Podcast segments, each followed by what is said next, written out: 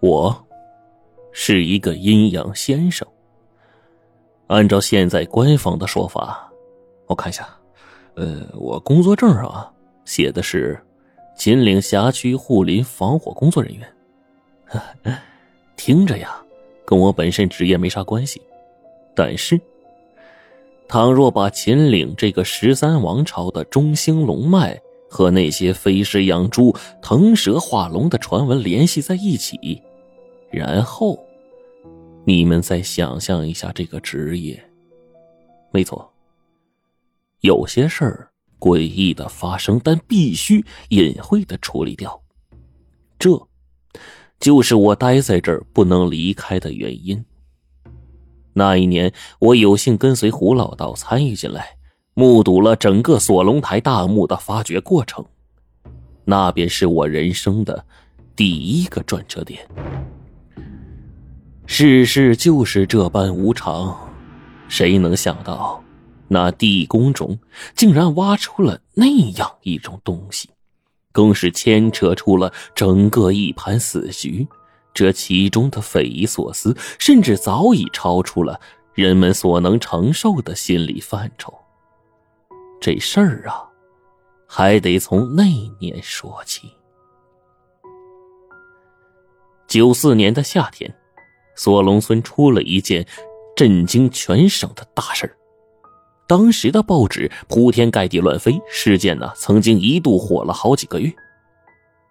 那一年我九岁，这天清晨，罗老汉像往常一样去地里除草，他走到半道上，弯下腰哼着秦腔，突然，前方山风一吹，一阵浓烈的恶臭便扑面而来。刺鼻的臭味令罗老汉直欲作呕。这罗老汉呢，就是我爷。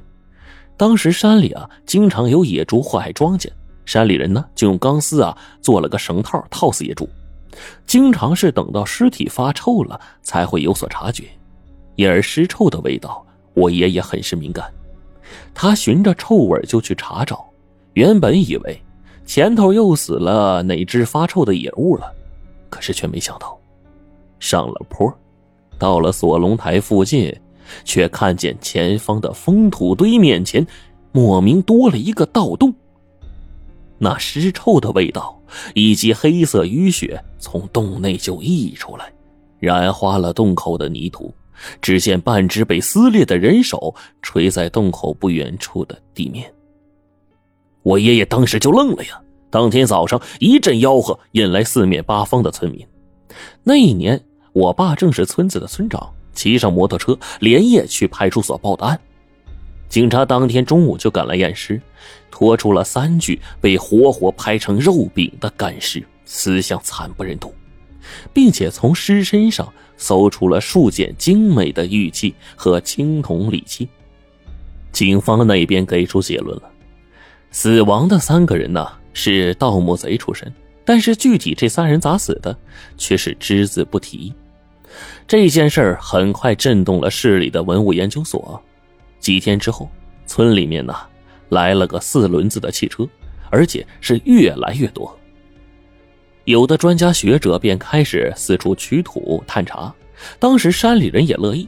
原本冷清的山村里，哎，一下来了这么多人，甚至有省市各大电视台、报纸也开始相继采访。很快，在一片舆论造势之中，一个陕西的马王堆，又一个本世纪震惊考古界的重大发现等舆论，一度引起不小的呼声。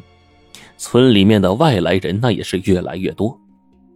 半个月之后，一支由数位省市专家学者组成的考古发掘队就在村里住下了。因为我爸是村长，所以两个省博物馆的老教授就住在我们家了。那一天呢，大概是都多喝了点酒，我的师傅，也就是村中朝天观的胡老道也在其间。大家就闲聊着，就听两个专家呀开始了慷慨激昂起来。吴教授方正的国字脸中透着激动，他指着锁龙台，鼻尖上的眼睛似乎都因为兴奋而颤动了起来。这个锁龙台呀，至少该是两汉朝代的大墓啊，甚至啊年代更早。我们进行全方位的勘察，墓的规模呀，只大不小，而且几乎没有盗洞。一旦挖出，少不得要干一件震动全国的大事。他是举起了杯子，痛饮豪饮。旁边那个研究员老李也是满眼火热。大家几天相处下来，也知道胡老道啊是干啥营生的。八字胡晚道济，一身干净朴素的道袍，这家伙呀就是典型的神棍打扮。老李便来了兴致，就问：“呀，胡师傅啊，你们道家呃，就算个风水虔诚，那要是依着你们道家的风水来看，呃，这块墓穴能是个什么品级呀？”老李问胡老道这话呀。其实正在兴头上，这么大规模的墓，风水自然是极好的。且听胡老道是怎么解释的。而我师傅这人的确是有真本事，我的顺利降生也多亏了他。这事儿啊，暂且先不说。可他的毛病就是说话直。胡老道摸着他那长下巴，表情十分认真。他指着锁龙台大坟的方向说。咱们这村叫锁龙村，那头的土包包叫锁龙台。没人知道这其中有啥联系啊！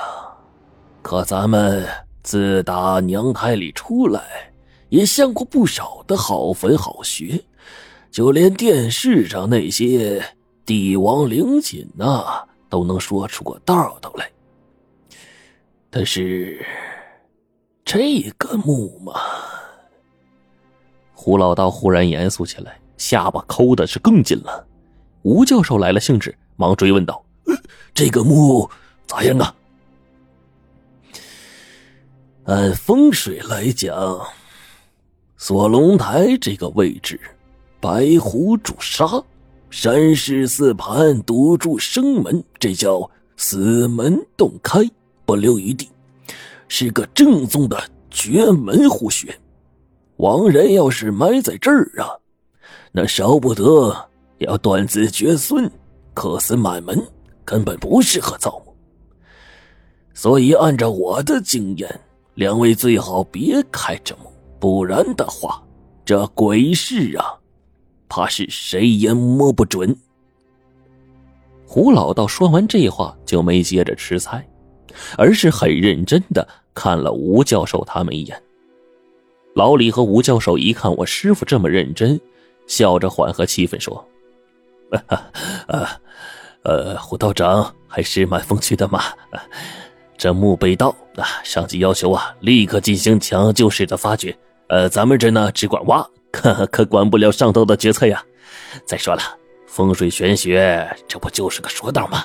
来啊！”咱们继续喝酒啊！不谈这些了。当天晚上，我师傅挺郁闷的。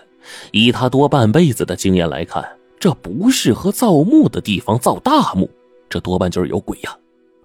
第二天去朝天观，胡老道考我背咒的时候，还专门呢为这事算了一卦。卦象上显示，上离下巽，内外皆虚，主前路未知。反正当时我也不懂，但是接下来村里似乎迎来了春天。数天之后，两辆挖掘机就赶到了，村里的壮劳力、大姑娘、小媳妇儿也都被考古队啊给请走了，按照他们指定的地方开始挖泥，工资啊日结。这事儿倒是为村里人造了福了，毕竟常年生活在山区，收入来源实在不多。但事情也就出在这儿。夏季啊，时而多雨，加上山地施工艰难，整整一个多月下来，墓地外围才被清理出来部分呢。但这已经不得了了，期间考古队还挖出了一个大鼎。吴教授他们老眼放光，早就激动的说不出话了，因为那鼎的造型完全是先秦以前的东西。大家对墓里的东西也就更加期待起来。但自从这鼎被挖出来，整个工地上开始怪事连连。到了夜里，锁龙台工地上阴森森的发寒，就像是隆冬下雪一样，冻得人喘不过气来。更有甚者，待在那里的人呐，晚上老做噩梦，大家做的梦的内容竟然是完全一样的。梦见自己已经被黄土埋进去半截了，安安静静的躺在一口朱红寿棺里面。考古队的人最后全都无精打采，也开始心慌起来。要说一个人做梦那没啥，可是，一群人连着几天做一个梦，这事儿的邪性令不信邪的吴教授他们也动摇了。那天夜里，我爸去朝天观把胡老道给请来了。吴教授他们亲自开车去镇上买的韭菜烤鸭给摆上，就是为了专门请他来吃这顿饭。酒席宴间，吴教授皱着眉把这怪事儿说了，问胡老道：“这梦是不是有啥说道啊？”胡老道听完吴教授的话，想都没想，他反问：“黄土把身埋了半截儿，你们说这叫啥呀？”